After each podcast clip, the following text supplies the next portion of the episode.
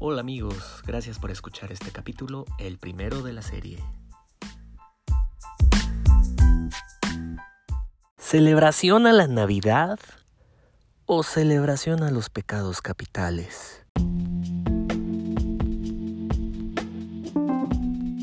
Bienvenido. Estás en Respira, relájate y piensa. Ya se nos acaba el año, ya estamos a mediados de diciembre y cada vez se acerca más la Navidad. Pero ¿te has preguntado qué es la Navidad realmente y qué es lo que celebramos? De pequeños es una ilusión. Cuando llega diciembre, pórtate bien, siempre haz tu tarea, hazle caso a tus padres. Y no sé si a ti te pasó, pero en mi caso no precisamente me portaba bien todo el año.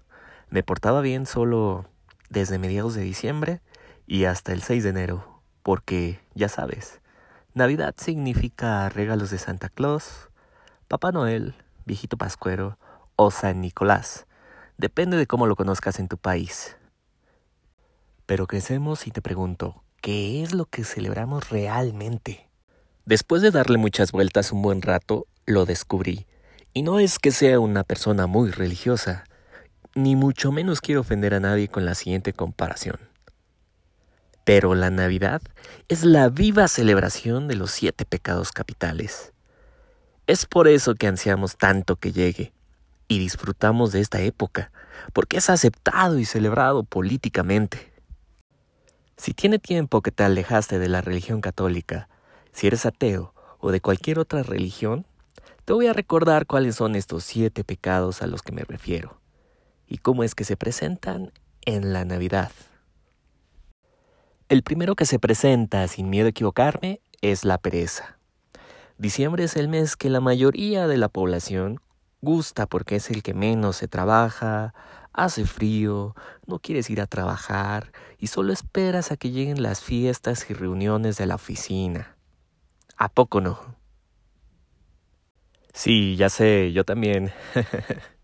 y bueno, que es una Navidad sin regalos. Pasa un fenómeno muy curioso con los regalos. Sin darnos cuenta, desatan bastantes reacciones. Hablando de la oficina, aunque también aplica para reuniones familiares, es muy famoso en varios países hacer un intercambio de regalos, que si no se establecen muy bien las reglas, puede terminar en un caso muy trágico. Por poner un ejemplo, cuando te entregan un par de calcetines y tú diste una botella de buen vino o algo mejor. Lo que desata tu ira, que salta cuando no te regalan lo que querías. O si estás del otro lado, desata tu avaricia. Si andas regalando lo menos y buscando que te den lo mejor. Pasando a temas de redes sociales y amistades, que comiencen los juegos. ¿Quién tiene la mejor fiesta? ¿Quién va al lugar más exclusivo? ¿Quién se vistió mejor? ¿O quién tiene la pareja más hermosa? Y así aparece la soberbia, mostrándose siempre mejor que los demás. Lo cual a algunas personas les da igual, pero otros entran en la competencia, por ese sentimiento de querer poseer lo mismo o pensar que si él lo tiene, ¿Por qué yo no? Sí, amigos, la envidia se hace presente. ¿Y en Navidad, qué es lo que menos debe de faltar? Sí, la comida. ¿Y eso a qué te suena? Acertaste. Gula. Diciembre es el mes que más kilos y tallas ganan las personas. Comida por aquí, comida por allá. ¿Qué tal las cenas de fin de año de cada empresa? Y de beber, mejor ni hablamos, que gran parte de las veces uno va de la mano del otro. Y para cerrar los pecados con broche de oro, no podemos olvidar a la lujuria, que en mi opinión es el que más problemas nos puede llegar a traer. Recordando un poco lo que es la lujuria, esta se basa en la excesiva presencia de pensamientos de tipo sexual y los pensamientos posesivos relacionados con otras personas, ya sean cercanas o no, solteros, casados, con hijos, no importa. Esto se ha dado en fiestas y reuniones de fin de año, en las cuales no me dejarán mentir, después de la cena y el abuso del alcohol, que casi no se da, apuesto a que en este momento seguramente ya te viene a la mente alguien. ¿A poco no?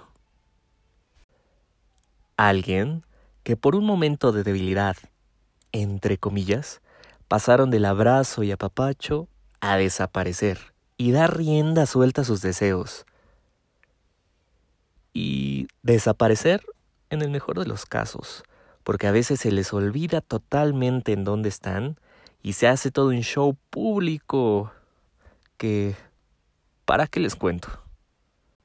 Y así es como pasamos de una forma chusca por una comparación de todos y cada uno de los pecados. Estas situaciones te las presenté de forma muy directa porque quizás no nos damos cuenta de cuando nos pasan. En ningún momento busco hacerte sentir mal y mucho menos limitarte. Espero que lo hayas tomado con humor y por supuesto debes de saber que yo me he visto envuelto en varios de ellos.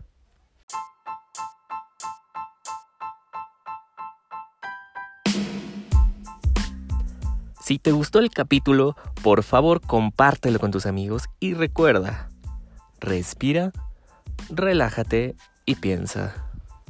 Nos vemos en el siguiente capítulo.